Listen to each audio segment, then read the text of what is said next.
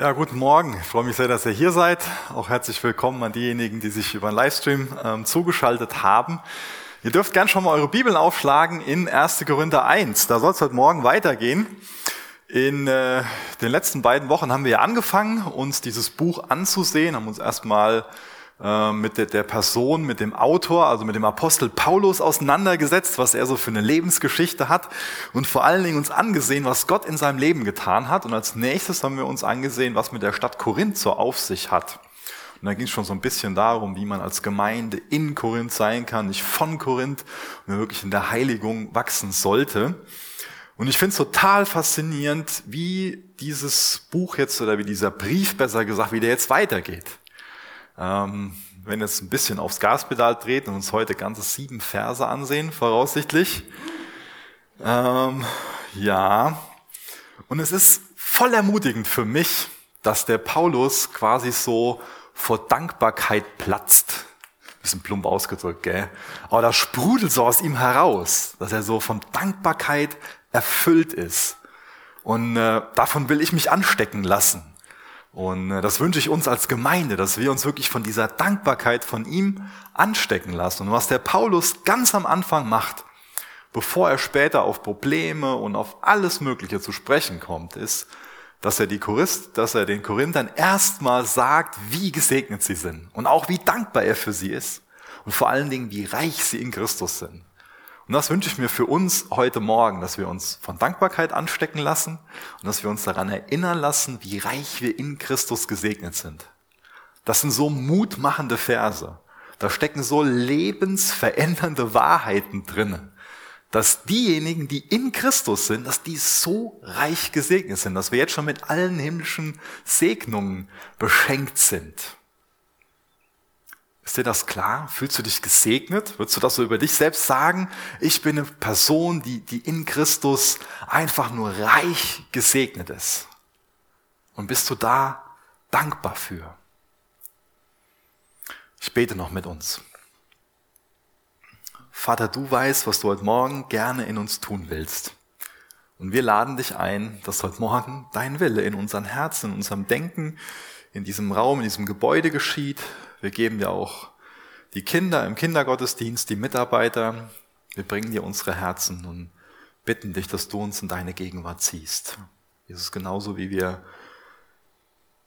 gerne in die Sonne gehen, wollen wir heute Morgen in deine Gegenwart fliehen. Wollen wir, dass, dass dein Licht in unsere Leben hinein leuchtet, damit wir aus deiner Gegenwart heraus leben können, dir zur Ehre. Amen. Ja, 1. Korinther 1 ab Vers 3 lese ich aus Gottes Wort. Gnade euch und Frieden von Gott, unserem Vater und dem Herrn Jesus Christus. Und dann lese ich noch Vers 4 bis Vers 9 als kurze Randnotiz. Das ist im Urtext ein langer Satz. Gut, dass das in Deutsch ein bisschen aufgeteilt wurde.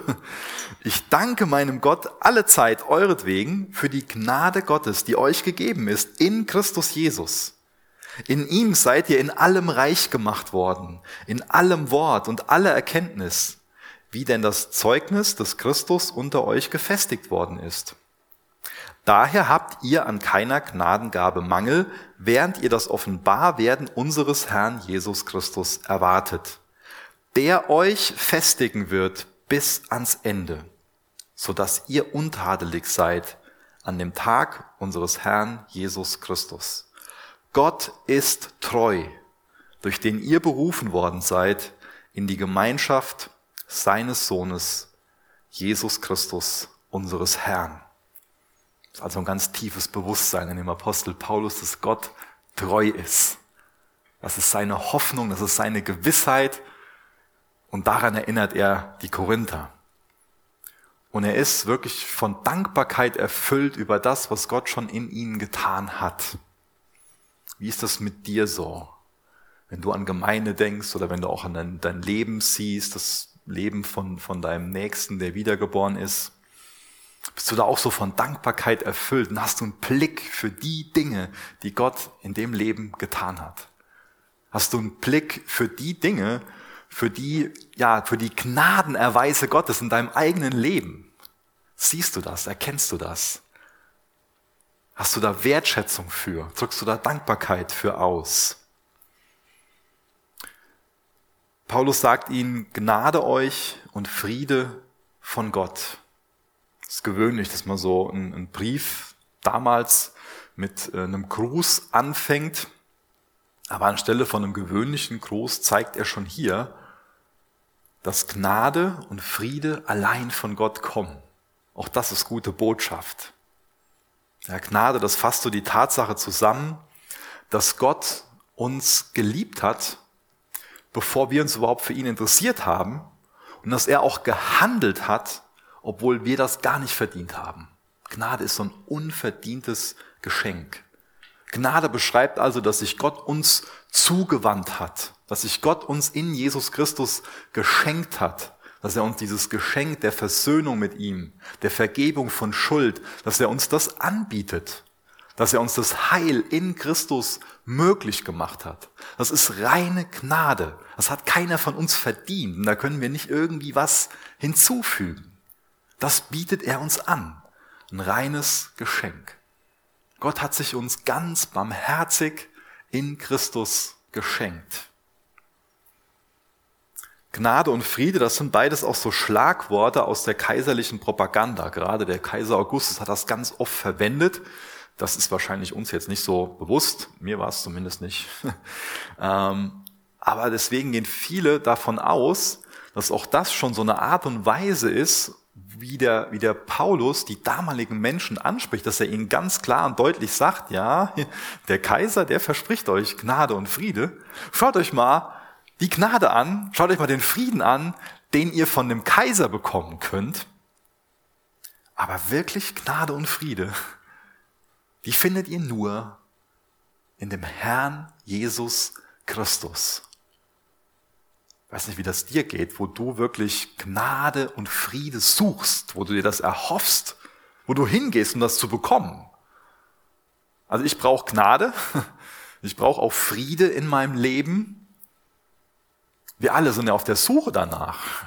Und wir alle haben, denke ich, auch mehr oder weniger bewusst so eine Taktik, wo wir nach Gnade suchen und wo wir nach Friede suchen. Danach lechzt unsere Seele. Ohne Gnade, ohne Friede können wir gar nicht leben. Das brauchen wir genauso wie die Luft zum Atmen. Aber wo suchst du nach Gnade? Wo erhoffst du dir Gnade? Wo erhoffst du dir wirklich Frieden? Wo machst du dich auf die, auf die Suche nach Frieden?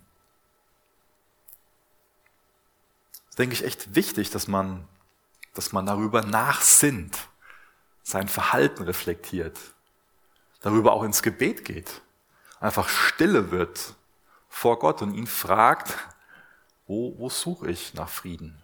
Wo suche ich nach, nach Gnade? Mach mir das offenbar, Herr. Und hilf mir dabei, das nur bei dir zu suchen, denn nur bei dir, nur bei dir werde ich das auch finden. Gnade steht immer so an erster Stelle und Friede an zweiter Stelle. Ich denke, das macht Paulus auch bewusst, weil im Endeffekt Gnade die Quelle von diesem Strom des Friedens ist. Und jemand, der weiß, wie gnädig Gott einem ist, wie gnädig Gott einem vergeben hat, der hat dadurch Frieden in seinem Leben. Auch in Römer 5, Vers 1, da sagt Paulus, ihr habt Frieden mit Gott durch Jesus Christus. Jesus Christus ist derjenige, der euch gnädig ist, der euch mit Gott versöhnen will und dadurch habt ihr Frieden mit Gott. Und ohne, das ist wichtig, dass es hier eine Kehrseite gibt, ohne dass Jesus Christus für uns Frieden mit Gott gemacht hat, haben wir nicht Frieden mit Gott. Also das ist nicht der Grundzustand, dass wir Frieden mit Gott hätten. Wir müssen also uns mit Gott versöhnen lassen, dieses Geschenk der Gnade annehmen, um wirklich Frieden mit Gott zu haben. Was ich auch sehr ermutigend finde, ist, dass das nicht nur so eine Floskel von dem Paulus ist, dass das nicht nur ja, so ein bisschen fromme Höflichkeit ist, was Paulus hier macht, dass er denen so, oh, ich wünsche euch auch Gnade und Frieden, bevor er dann so zu den Themen kommt, die ihm wichtig sind. Sondern Paulus erklärt ihnen auch, wo sie Gnade und Frieden finden werden. So kostbar. dass auch wir uns das von ihm zeigen lassen können, wo wir wirklich Gnade und Frieden finden können. Dass es für uns bereitsteht. Weißt du, dass Friede für dich bereitsteht? Ich habe das gerade in den letzten beiden Wochen wieder, wieder erfahren, wie sehr Friede für uns bereitsteht. Und dafür will ich Gott echt die Ehre geben.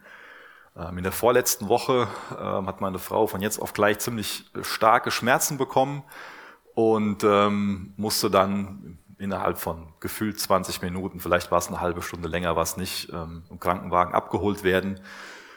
Und ich stand erstmal da, gerade die Großen so ins Bett gebracht, ähm, einen fünf Jahre alten Säugling auf dem Arm, drei Kinder zu Hause, die Frau starke Schmerzen.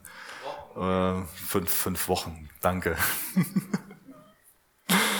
fünf Jahre alten Säugling wäre ein bisschen, bisschen awkward, das stimmt schon. Das ist fünf Wochen alten Säugling. Und ihr könnt euch, glaube ich, vorstellen, das ist eine Situation, wo man ähm, leicht überfordert sein kann und den Frieden absolut verlieren kann. Und ich war auch da überfordert erstmal. Und ähm, dann war sie erstmal drei Tage im Krankenhaus, hat jetzt letzte Woche dann die, ähm, die Galle, die war dafür verantwortlich für so eine Kolik, rausbekommen. Ähm, und das ist ein Geschenk, dass ich, ich weiß auch, dass viele von euch dafür gebetet haben, aber das ist Situationen, wo auch da Friede für uns bereitsteht und wo auch der Friede bereitsteht, der uns dann im Augenblick leben lässt und der sich von Minute zu Minute mit Kraft versorgen lässt. Das dürfen wir erfahren, wie das Paulus in Philippa 4, Vers 7 sagt, dass der Friede Gottes, der weit über alles Verstehen hinausreicht, über unsere Gedanken wacht und uns in unserem Innersten bewahrt, uns, die wir mit Jesus Christus verbunden sind. Das ist kostbar, wenn wir gerade in so Zeiten wirklich Gnade und Frieden empfangen können, daraus leben können. Das ist nicht so, dass dann kein Kampf stattfindet. Ich glaube, dass es dann auch weiterhin regen Kampf so um unsere Gedanken gibt. Aber ich glaube, das liegt dann auch oft an, an unserem Glauben, an unserer Einstellung, ob wirklich der Friede Gottes die Oberhand behält oder ob wir uns durch irgendwas anderes dann verrückt halten, verrückt machen oder ob wir immer wieder auch die Situation Jesus geben, auch die Personen, die, die uns wirklich lieb sind, Jesus hinlegen. In so Situationen kann man gewisse Sachen machen und viele Sachen sind einfach außerhalb der eigenen Möglichkeiten. Da hat man keine Macht drüber. Aber man kann die Dinge abgeben an Gott, der allmächtig ist und kann dadurch wirklich Frieden empfangen in Situationen, wo man überfordert ist. Gibt es vielleicht gerade in deinem Leben so Situationen, wo du überfordert bist? Wo es für dich wichtig ist, das Jesus hinzulegen und in diesem Sinne auch den guten Kampf des Glaubens zu kämpfen damit der Friede Gottes auch in deinem, in deinem Denken die Oberhand gewinnt.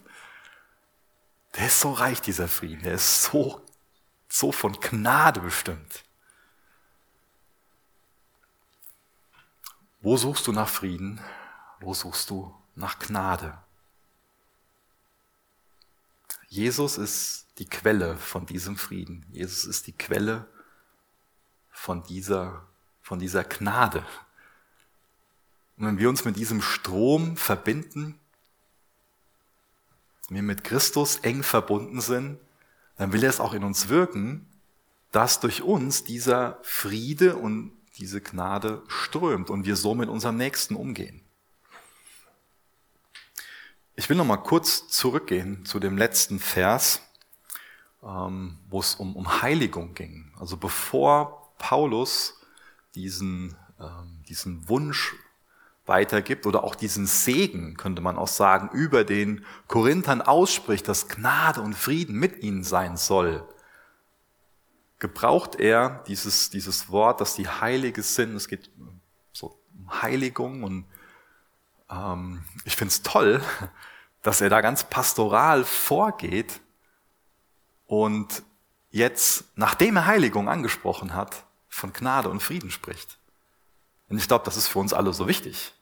Denn wenn du den Wunsch hast, in der Heiligung zu wachsen, also wenn du Jesus ähnlicher werden willst, wenn du dich von Gott in seine Familie hinein adoptieren hast lassen, wenn du ein wiedergeborener Christ bist, wenn du versöhnt bist mit Gott, dann willst du auch gemäß deiner neuen Identität in Christus leben. Dann willst du lernen, was es bedeutet, hier und jetzt als Kind Gottes zu leben. Und dann wirst du auch darin versagen, als Kind Gottes zu leben. Ich versage darin, als Kind Gottes zu leben. Aber was, was mache ich dann? Paulus erinnert mich daran, was ich machen kann. Da gibt's eine gute Nachricht. Da ist Gnade und da ist Frieden in Christus. In Christus steht Gnade und Frieden für mich bereit. Auch wenn ich als sein Kind stolper, hinfalle, mir die Hände schmutzig mache und mehr, da ist Gnade und Frieden für mich. Er weist mir den Weg, er führt mich zu Christus. Das ist ein tiefes Anliegen. Das ist auch das tiefe Anliegen in jedem wahren Gottesdienst, dass wir uns gegenseitig dazu ermutigen, zu Christus zu gehen. Mit unseren dreckigen Händen und wie wir gestolpert sind, wie wir uns selbst beschmutzt haben. Damit wir aus Christus, aus seiner Gegenwart heraus leben.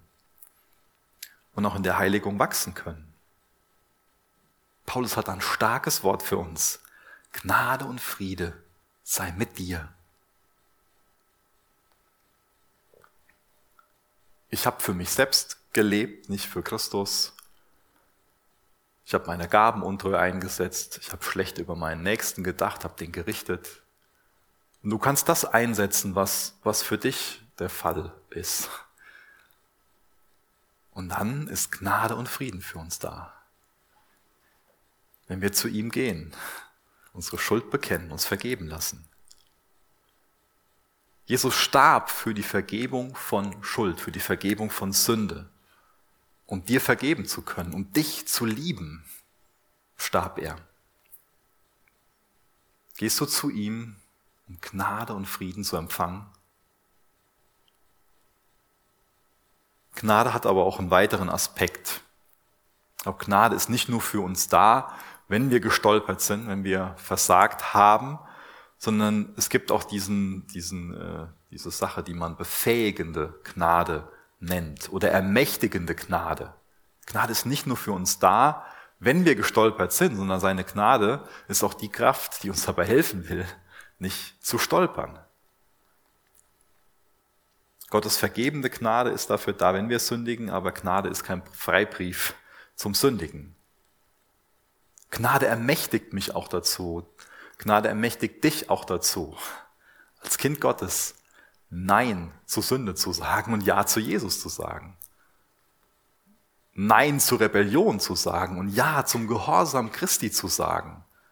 Nein zur Finsternis zu sagen und Ja zum Licht zu sagen. Gnade ermächtigt dich dazu, im Licht zu leben. Durch Gottes Gnade muss ich nicht mehr sündigen. Gnade ist also eine Kraft von Gott, die wir normalerweise in unserem Leben nicht haben. Die ist also nicht in uns. Aber durch ihn, durch seine Gnade, haben wir die Kraft zu widerstehen, zu überwinden und als seine Kinder siegreich zu leben. Und das, da ist so viel, so viel Ermutigung drinne, dass Gnade ermächtigend ist, dass Gnade vergebend ist, dass da rettende Gnade für uns bereitsteht, damit wir dann dauerhaft diesen Frieden Gottes in unserem Herzen haben. Das ist eine ganz tröstende Wahrheit. Und in Vers 4 fährt der Paulus dann fort und sagt, ich danke meinem Gott alle Zeit für euch. Wie was ist das für ein seltsamer Satz, könnte man sich fragen, wenn man den Brief an die Korinther schon äh, ein bisschen kennt. Denn die Korinther, die waren ja auch ein bisschen, es gab ja durchaus Punkte, wo es die Notwendigkeit gab, dass Paulus sie da konkret auf Schuld anspricht. Aber er sagt ihnen erstmal, ich bin Gott alle Zeit für euch dankbar. Man könnte meinen, sehr seltsamer Satz. Ihr betrinkt euch beim Abendmahl, ihr schlaft mit eurer Stiefmutter, Ihr geht zu Tempelprostituierten, ihr missbraucht die Gnadengaben, ihr zeigt euch gegenseitig vor Gericht. Und hier höre ich mal mit der Liste auf, die könnte man durchaus noch weiter fortführen. Aber Paulus ist trotzdem aufrichtig dankbar für Gottes Wirken in den Korinthern, in den korinthischen Christen. Ich denke, wenn Paulus jetzt hier schreibt, immer, wenn das so übersetzt ist, dann meint er wiederholt oder wenn immer er auch im Gebet so ähm, an sie denkt. Aber auch das ist keine, diese, Dankbarkeit ist keine Floskel von ihm, sondern Paulus sieht das Wirken Gottes in den Korinthern. Und davon will ich lernen. Davon darfst doch du lernen, das Wirken Gottes nicht aus dem Blick zu verlieren und für das Wirken Gottes wirklich Dank zu sagen. Ich denke, gerade jeder, der, der für sich so einen Wunsch hat, Irrtümer aufzudecken und andere zu korrigieren, der hat hiervon viel zu lernen. Denn bevor Paulus andere korrigiert und Irrtümer aufdeckt, ist ihm erstmal wichtig, das Wirken Gottes in den Korinthern zu unterstreichen, dafür Dankbarkeit auszudrücken und sie dadurch einfach zu ermutigen, ihnen Wertschätzung entgegenzubringen. Das ist kein Rumgeschleime. Das ist eine geistliche, eine biblische Haltung, was Paulus hier, wie Paulus hier vorgeht. Und ich denke, davon können wir lernen, dass wir, wenn wir jemand anderem meinen, unbedingten Ratschlag geben zu müssen, wenn wir meinen, wir müssen da was an dem anderen kritisieren, dass wir das nicht tun, solange wir nicht eine Ermutigung haben für die andere Person, eine ehrliche Ermutigung und Gottes Wirken in der anderen Person wirklich unterstreichen können. Wie sieht denn die Ermutigung von dem Paulus konkret aus? Das, wo er zuallererst für dankbar ist, ist, dass die Gnade Gottes in ihn wirkt, dass die Gnade Gottes ihm durch Christus geschenkt wurde. Er sieht also eine Wirkung der Gnade, in den korinthischen Christen. Und die sieht so aus, dass sie durch ihn in allem reich geworden sind, durch Christus in allem reich geworden sind, in allem Reden und in aller Erkenntnis. Das nimmt der Paulus wahr. Die Korinther, die haben also einen Überfluss an Geistesgaben, die sind reich beschenkt an Geistesgaben, das sind Worte der Erkenntnis, die haben, wenn nachher noch ähm, davon lesen, also nicht heute nachher, sondern in dem, später in dem Brief, gerade Kapitel 12 bis 14, geht es darum, dass sie ähm, auch die Geistesgabe der, der Zungenrede hatten, der Lehre, ganz viele ähm, Geistesgaben, wo gerade gesprochene Rede so drin, drin vorkommt. Da haben sie einen Überfluss an diesen Geistesgaben. Und da sieht Paulus eine, eine, eine Gnadenwirkung Gottes drin. Und das unterstreicht er. Und das lobt er. Dafür ist er dankbar. Und später wird er sie darauf hinweisen, dass sie nicht immer so gut mit diesen Gaben umgehen. Kapitel 12 bis 14. Aber Paulus geht jetzt nicht her und sagt denen, deswegen, weil er die nicht gut gebraucht, soll er die Gaben gar nicht mehr benutzen. Paulus weiß, das Problem liegt nicht in den Gaben, sondern das Problem liegt in der Einstellung von den Christen zu den Gaben und in der Art und Weise, wie sie die Gaben gebraucht haben. Und deswegen ist es ihm wichtig, zu unterstreichen, die Gaben, das ist ein Geschenk Gottes und die solltet ihr als gute Verwalter ihm zur Ehre einsetzen, um Gemeinde zu bauen, um euch gegenseitig zu ermutigen. Paulus nimmt sie also quasi wie unreife Kinder an die Hand und bringt ihnen bei, was es bedeutet, diese Geistesgaben gut einzusetzen zu Gottes Ehre und zur Erbauung der Gemeinde. Die Korinther, die waren zwar begabt, aber die waren auch sehr fleischlich. Und deswegen ist es auch wichtig für uns, dass wir lernen, alle Gaben nicht fleischlich zu gebrauchen, sondern alle Gaben, alles, was uns Gott anvertraut hat, quasi auf den Altar Gottes zu legen dass wir das mit einem zerbrochenen, im gewissen Sinne einem zerbrochenen, also einem demütigen Herzen gebrauchen zur Erbauung des Nächsten und zur Ehre Gottes. Gehst du so mit deinen Gaben um? Steht ja bei vielem so die Gefahr da, dass man sich selbst in den Mittelpunkt stellen will oder mit einem stolzen Herz was tut. Und eine Gabe ist so ein großes Geschenk, wenn sie Gott geweiht ist. Aber wenn wir sie uns weihen, wenn wir die Gabe uns weihen, dann können wir das, was Gott uns zum Guten und zum Segen von anderen, zur Bauung der Gemeinde gegeben hat, auch nutzen, um viel damit kaputt zu machen. Weißt du deine Gaben Jesus oder weißt du deine Gaben dir selbst? Bist du Jesus für deine Gaben dankbar oder klopfst du dir selbst auf die Schulter und stellst dich selbst damit irgendwie in den Vordergrund, wie, wie toll du doch bist und wie fähig? Paulus ermutigt erstmal die Christen in Korinth. Der schaut sich die an und kann ganz klar sagen, dass das Leute sind, die Jesus verkünden, dass es Leute sind, die reich an Erkenntnis sind, dass es Leute sind, die viele Christen sind, die viele Geistesgaben haben und die auch sehr gespannt darauf sind, auf die Wiederkunft Jesu. Das unterstreicht er erstmal. Und das sind einige Punkte, die finde ich total positiv. Die sollten wir sehen. Also was auch immer die für Probleme haben, die haben auch wirkliche Stärken. Und die Stärken, die spricht der Paulus erstmal in diesen wenigen Versen ganz deutlich an. Und da muss ich mir für mich schon die Frage stellen, sieht Jesus die Stärken in meinem Leben? Und da darfst du dir auch die Frage stellen, sieht Jesus die Stärken in, in deinem Leben? Vielleicht bist du stolz darauf, dass du nicht die Probleme der korinthischen Christen hast, aber hast du auch die positiven Seiten?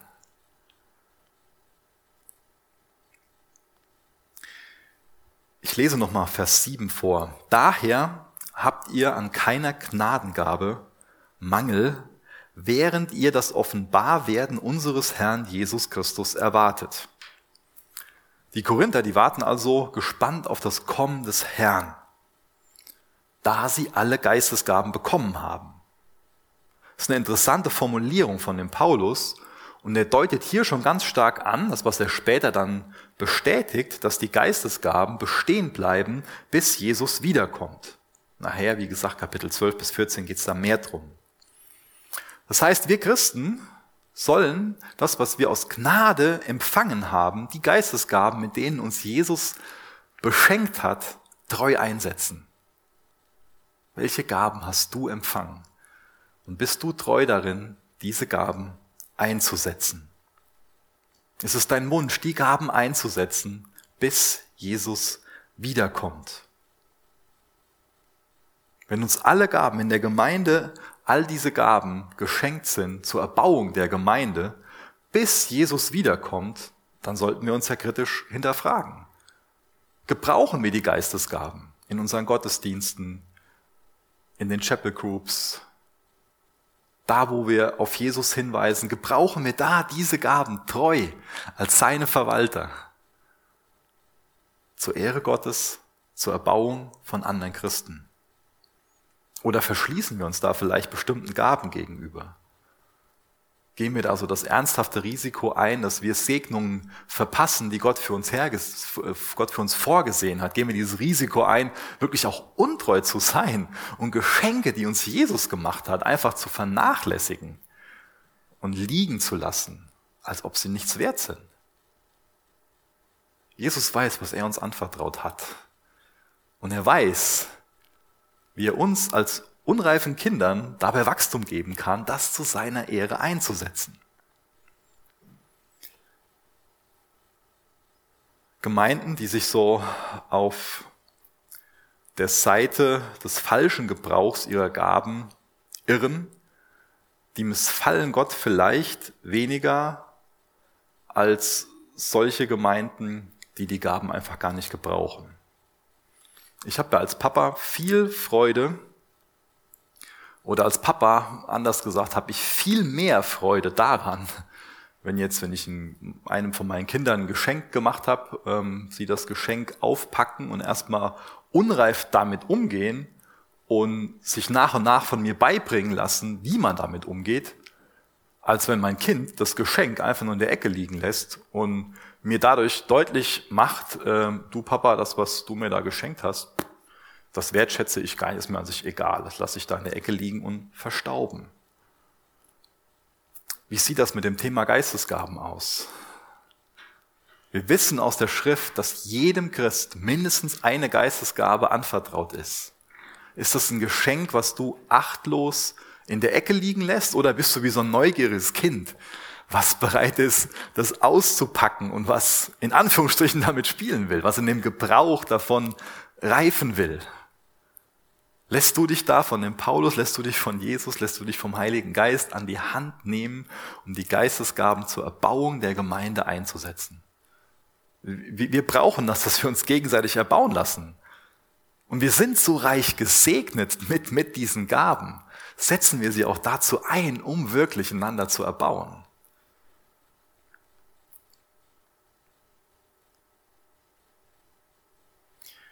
Wenn Paulus also im Gebet so an die Christen in Korinth denkt, dann hat er bestimmt auch viele Missstände vor Augen. Da gab es viele Quellen, die ihm das zugetragen haben, die ihn darüber informiert haben.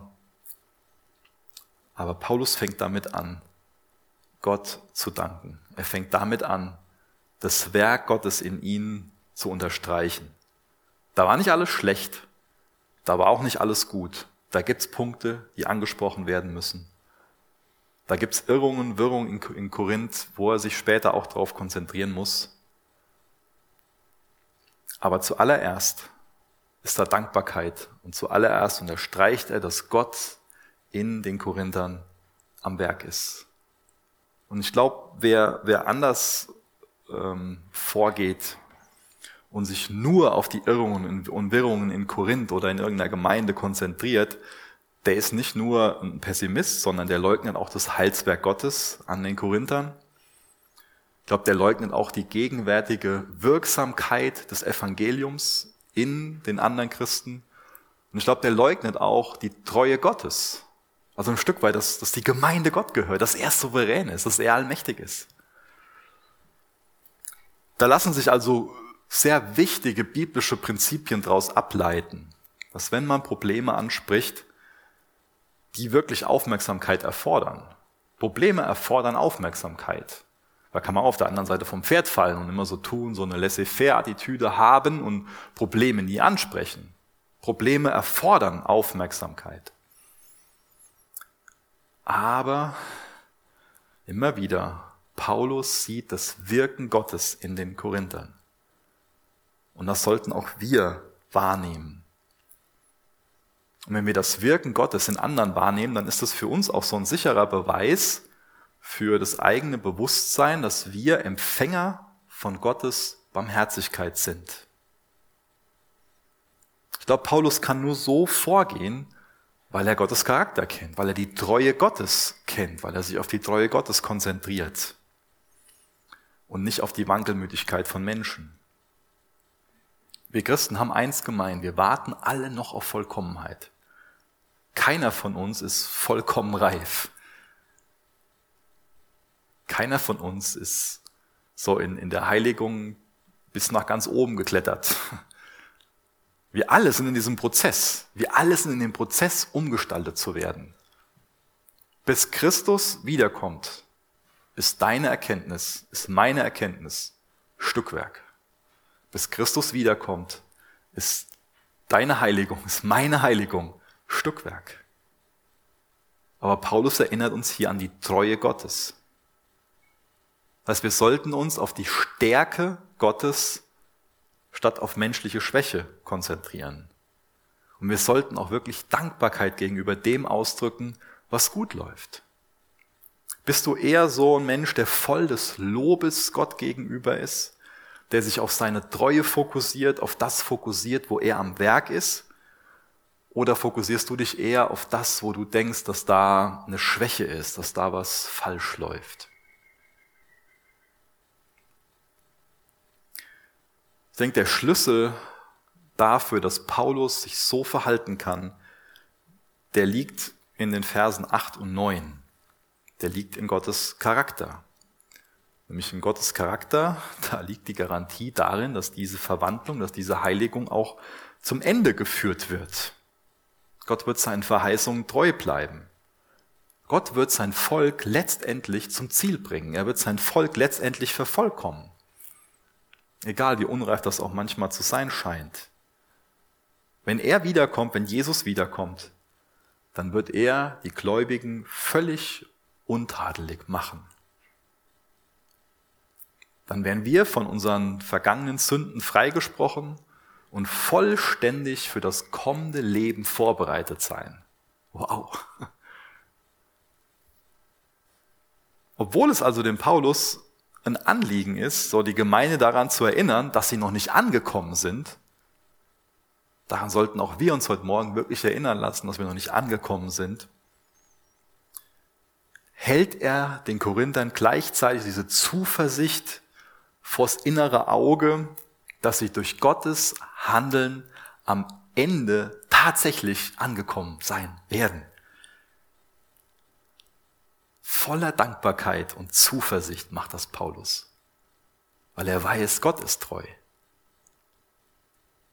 Also seine Hoffnung ist nicht darin so, ja, irgendwie der andere wird schon irgendwie hinkriegen, sondern seine, seine Hoffnung, seine Zuversicht liegt im Charakter, im Wesen Gottes begründet. Also der euch auch festigen wird bis ans Ende. Das Ende ist in dem Zusammenhang dieser Tag des Herrn Jesus Christus, wenn Jesus wiederkommt. Und Paulus betont, dass Gott treu darin ist, das, was er angefangen hat, auch wirklich zu Ende zu bringen dass nachher die Gläubigen wirklich als unbescholtene Menschen, denen Gott nichts vorzuwerfen hat, vor ihm stehen werden. Philippe 1, Vers 6 steht, ich bin ebenso in guter Zuversicht, dass der, der ein gutes Werk in euch angefangen hat, es vollenden wird bis auf den Tag Christi Jesu. Gott ist ein wunderbarer Vater. Er wird das gute Werk, was er in uns angefangen hat, auch vollenden.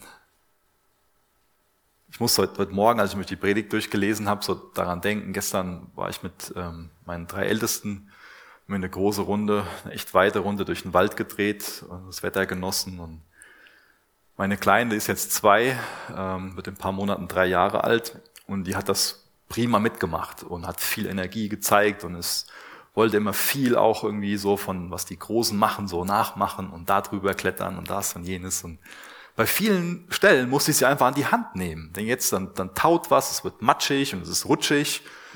Und so eine Zweijährige muss man dann schon mal an die Hand nehmen. Und die hat das alles prima mitgemacht. Wir haben ganz viel Freude daran gehabt. Und ähm, es war so eine Situation, fast ganz am Ende, wo sie dann so sagte, ähm, das, Papa, ich bin, ich bin schon groß, so, und ich kann das alleine. Und ist dann losgestürmt und hat sich voll hingelegt und hatte die Hände so voll kleinen Steinchen und ähm, die, die Knie voll, voll Matsch. Was mache ich denn da als Papa? Sage ich ihr so, ja, guck mal, schäm dich. Oder reiche ich ihr die Hand? Helfe ich ihr, dass sie die Steinchen los wird und lob sie dafür, wie, wie toll sie das bis jetzt mitgemacht hat? Und bring ihr weiter bei, wie man auf, auf den Füßen läuft und das hinbekommt. Und wenn ich so schon als, als ein sündiger Papa bin, wie, wie sehr ist, ist Gott Vater, barmherzig und gnädig, wie sehr weiß er, wie er uns es nach und nach beibringen wird, zu laufen. Dass wir akzeptieren, wir sind noch nicht groß, also wir sind noch nicht am Ende, sondern wir brauchen die Hilfe, wir müssen uns die Hand reichen. Es gibt nur eine Art und Weise äh, zu bestehen, indem wir uns an die Hand nehmen lassen von ihm und helfen lassen. Aber wir meinen, wir brauchen keine Hilfe mehr, wir sind angekommen, wir kriegen das selbst hin. Oh weh, und das gilt für uns egal, wie alt wir sind. Wenn wir uns vormachen, dass wir jetzt so reif sind, wenn wir so ein Gefühl des, des äh, Angekommenseins oder des Fertigseins in uns vernehmen, wenn sich da sowas breit macht, dass wir für uns selbst meinen, dass da so eine sündlose Vollkommenheit ist, oh weh, dann ist unser Herz wirklich in einem ganz stolzen Zustand.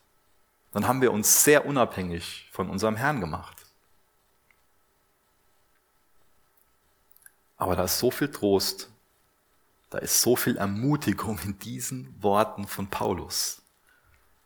Und ich glaube, oft haben wir ja in unserer komplexen Welt und, und auch ähm, in, dieser, in diesem Umfeld, was mit viel Druck irgendwo ähm, erfüllt ist, haben wir ja eher mit dem Bewusstsein zu kämpfen, dass da Sünde in unserem Leben ist.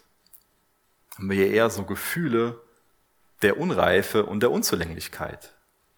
Und da ermutigt uns Paulus, dass Gott treu bleibt bis ans Ende. Er, der ein gutes Werk in euch angefangen hat, der wird es auch zu Ende führen bis zum Tag Christi Jesu. Also diejenigen von euch, die wirklich wiedergeboren sind, die ihre Schuld Jesus Christus anvertraut haben und ihm vertrauen, dass sie allein durch Gnade gerettet sind. Für diejenigen gilt, dass Jesus das Werk, was er angefangen hat, auch vollenden wird, dass Gott treu sein wird, uns umzugestalten. Wenn du jemanden kennenlernst, ein bisschen Zeit mit einer Person verbringst, dann wird's ja über kurz oder lang stellt man dann so fest, wofür das Herz von dem anderen so brennt. Und wir haben jetzt hier uns neun Verse angesehen. Und wir sehen, glaube ich, ganz, ganz deutlich, für was das Herz von dem Paulus wirklich brennt. Wo, wo es ihm wirklich drum geht, wo, wo sich sein Leben drum dreht, wo sich seine Gedanken drum drehen, was einfach so das Zentrum von seinem Leben ist. Und das ist ganz deutlich Jesus Christus. Immer wieder wiederholt er diesen Namen. Man lest hier nochmal diese neuen Verse durch. Immer wieder Jesus Christus, Jesus Christus, Jesus Christus. Immer wieder. Und auch das wird er ganz bewusst gemacht haben, dass er die Korinther immer wieder an Jesus erinnert. Ohne Jesus macht der, der Dienst von Paulus, das Leben von Paulus alles gar keinen Sinn. Und ohne, ohne Jesus macht auch unser Leben keinen Sinn. Was steht denn im Zentrum von deinem Denken, von deinem Handeln? Aus der Fülle des Herzens redet der Mund. Das Herz von dem Paulus ist voll von Jesus. Deswegen gibt er das den Korinthern weiter. Er weiß, bevor er diese Irrtümer, bevor er die Probleme anspricht, ist es so wichtig, dass der Blick zu Jesus geht. Und das war, denke ich, ein großes Problem für die Korinther. Da ging der Blick überall hin. Und das müssen gar nicht in sich selbst falsche Dinge gewesen sein. Das kann eine Gnadengabe gewesen sein, wie eine Prophetie, also Worte, so prophetisches Reden. Das kann auch eine, eine, die Gabe der Lehre gewesen sein. Das kann Zungengebet gewesen sein, wo der Blick hinging, irgendein Dienst, vielleicht im Kigo, vielleicht im Lobpreis. Man kann aus, aus sehr guten, wichtigen Dingen auch Falsches machen, eine falsche Wertigkeit geben und das ins Zentrum stellen. Für einen anderen mag es vielleicht der Job gewesen sein, wo der Blick hinging. Aber Paulus vereint die Gemeinde darin, dass der Blick gemeinsam auf Jesus geht. Geht unser Blick gemeinsam auf Jesus? Ist das unser gemeinsamer Nenner? Neunmal in diesen neun Versen immer wieder Herr Jesus Christus. Da konnte Paulus nicht aufhören, drüber zu reden, weil sein Herz voll davon war. Und weil er weiß, dass wenn die Gemeinde allein auf Jesus schaut, dass sich dann die anderen Punkte, die er später noch anspricht, auch wirklich lösen lassen in Christus. Wenn wir die Augen also von uns selbst abwenden und auf Jesus schauen, das ist das Heilmittel. Das bedeutet es wirklich, Gemeinde zu sein. Und das wünsche ich uns auch heute Morgen, wünsche ich mir auch heute Morgen für, für uns. Paulus, der hat wirklich die große Hoffnung in die Fähigkeit Gottes, dass er dazu in der Lage ist, das Wunderbare zu tun, die Korinther in sich zu vereinen und in ein heiliges Volk zu verwandeln. Es ist dein Vertrauen, es ist dein Glaube, dass du diese berechtigte Hoffnung in unseren Schöpfer hast, dass er dazu in der Lage ist, uns in ihm zu vereinen und uns in heiliges Volk zu verwandeln. Das wirklich für ihn lebt. Das wirklich Gemeinde zur Ehre Gottes ist. Gemeinde, die einen Unterschied macht. Die nicht von Seelbach ist, aber in Seelbach, in dieser Gegend. Salz und Licht. Vielleicht hatte der ein oder andere Korinther so für sich ähm, im Hinterkopf, dass Gott ihn aufgegeben hat. Und vielleicht hast du das auch heute Morgen für dich im Hinterkopf, diesen Gedanken, dass Gott dich aufgegeben hat. Gott hat die Korinther nicht aufgegeben. Gott hat uns nicht aufgegeben. Gott hat dich nicht aufgegeben. Gott ist nicht am Ende mit dir. Genauso wenig wie ich gestern mit meiner Ella am Ende war, nachdem sie rebellisch unabhängig von mir gehandelt hat und gemeint hat, deine Hilfe brauche ich nicht. Genauso wenig ist Gott mit uns am Ende. Er will uns an die Hand nehmen. Aber wenn wir meinen, wir sind am, am Ende, wir brauchen seine Hilfe nicht, dann kann er uns auch nicht helfen. Aber Gott hat dich nicht aufgegeben. Gott hat mich nicht aufgegeben. Als Vater, als Papa hält man hoffentlich durch. Man liebt seine Kinder, man diszipliniert seine Kinder. Und so eine Art Vater ist Gott. Das ist das, was er gerade in unserem Leben macht. Er reicht uns die Hand, er will uns disziplinieren, er gibt uns nicht auf. Er hat so viel Liebe für uns, dass er uns nicht in der Ecke liegen lässt, sondern uns an die Hand nimmt und uns beibringt, als seine Kinder zu leben. Das macht er gerade mit uns. Vers 8, der euch auch festigen wird bis ans Ende, so dass ihr untadelig seid an dem Tag unseres Herrn Jesus Christus. Gott ist treu. Wenn Paulus das sagt, sagt er damit nochmal, wir sind nicht, wir sind nicht fertig, wir sind nicht am Ende, aber Gott ist treu. Gott, der euch in die Gemeinschaft mit seinem Sohn Jesus Christus, unserem Herrn, gerufen hat, ist treu. Das ist das, was die Korinther hier neu hören mussten. Das ist das, was ich neu hören musste. Und ich glaube, das ist auch das, was du neu hören musst. Gott ist treu. Worein setzt du deine Hoffnung? Die Hoffnung der Gemeinde ist nicht in der Gemeinde. Die Hoffnung von uns als Gemeinde ist allein in Jesus Christus, ist allein in der Treue Gottes. Nicht in den Gliedern, nicht in den Pastoren und Ältesten, nicht in irgendwas, sondern allein in Jesus Christus. Allein in Jesus Christus und nicht mit uns fertig ist, der uns aber nachher vollkommen vor ihm hinstellen wird.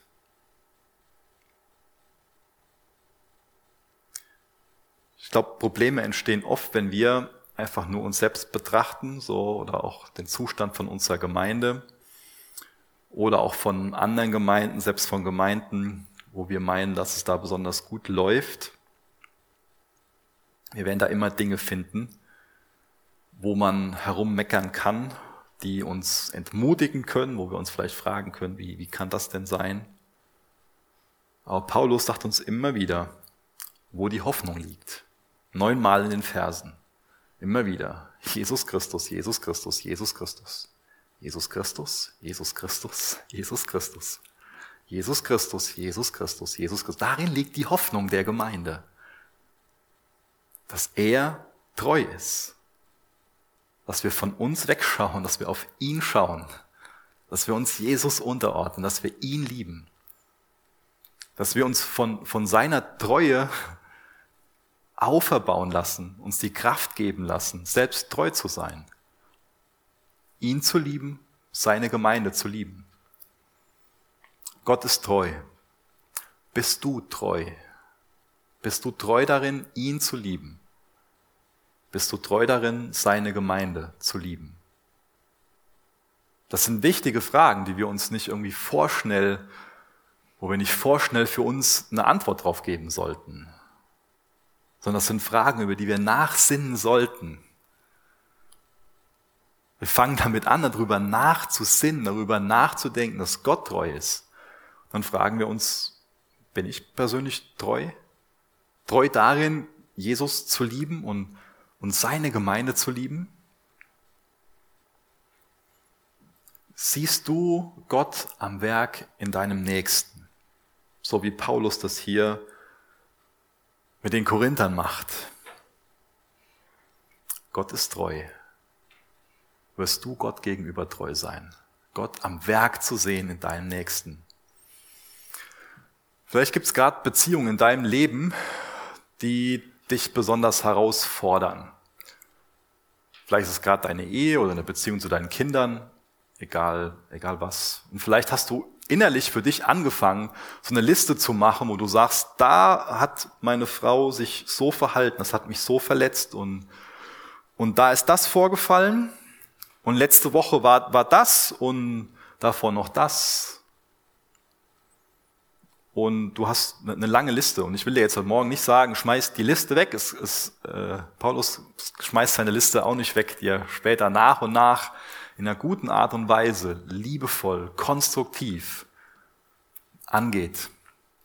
Aber Paulus hat erstmal eine Liste, dass er die Gnadenerweise Gottes in dem Leben, in den Leben der Korinther unterstreicht. Und das wünsche ich mir, dass, dass du diese Woche mal so mit deiner Liste umgehst, dass du erstmal nicht die Liste angehst, wo du die Verletzungen, die dir zugefügt worden sind oder wo sich der andere falsch verhalten hat, dass du das rausholst, sondern dass du erstmal das unterstreichst in dem Leben von der Person, wo du Schwierigkeiten mit hast, wo du Gottes Gnade drin siehst und dass du dir da erstmal eine Liste drüber machst und darüber wirklich Dankbarkeit ausdrückst. Ich will meine, meine Kinder gerne fördern und gut erziehen. Und mir fällt es so leicht, so viel in ihrem Leben zu sehen, wo sie daneben liegen. Und mir fällt es so leicht, erstmal zehnmal zu sagen, das hast du da falsch gemacht und räum da deine Sachen weg und schreib da ordentlicher und das ist natürlich für, für mich zumindest. Ich sage nicht für dich, aber für mich, mir fällt es auf. Ich habe da einen Blick für. Das ist schlimm, wie ich da einen Blick für habe. Und mir fällt es zehnmal auf und einmal fällt es mir vielleicht auf, wo, wo ich sie loben kann. Oder wo ich das zumindest dann auch tue und unterstreiche. Und das will ich, dass das in meinem eigenen Leben rumgedreht wird. Dass ich zehnmal das Gute sehe und, und das förder. Und das wünsche ich mir für alle Beziehungen in meinem Leben und das will ich hier von Paulus lernen. Und als letztes will ich nochmal auf das zurückkommen, was Paulus ganz am Anfang gesagt hat. Gnade euch und Friede von Gott, unserem Vater und dem Herrn Jesus Christus. Gnade euch und Friede von Gott, unserem Vater und dem Herrn Jesus Christus. Ich will noch gerne mit uns beten. Vielleicht steht ihr auch dazu auf, wenn das geht.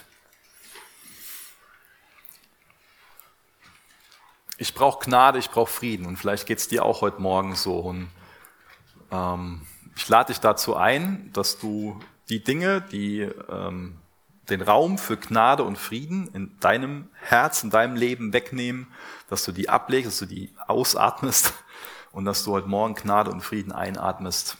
Ich glaube, das ist auch die beste Vorbereitung, wenn wir gleich noch gemeinsam das Abendmahl feiern wollen. Nämlich darin zeigt sich, wo wir Gnade finden im Abendmahl, allein in Christus, wo wir wirklichen Frieden finden. Vater, danke, dass wir durch das Werk von deinem Sohn Jesus Christus Frieden mit dir haben und mit dir allein versöhnt sein können. Danke, dass du das gute Werk, was du in uns angefangen hast, auch vollenden wirst. Und Jesus, du weißt, wo ich deine Gnade nötig habe, wo ich deine Vergebung nötig habe, wo ich deine ermächtigende Gnade nötig habe. Du weißt, was ich da aus meinem Leben rauswerfen werfen soll und, und das von dir annehmen soll. Hilf uns heute Morgen ganz neu deinen Frieden, deine Gnade einzuatmen. Sie ist Situation, wo wir nicht wirklich deinen Frieden haben, wo wir einfach nur unruhig sind und uns auf irgendwas fokussieren, aber nicht auf dich blicken. Hilf du uns wirklich allein auf dich zu blicken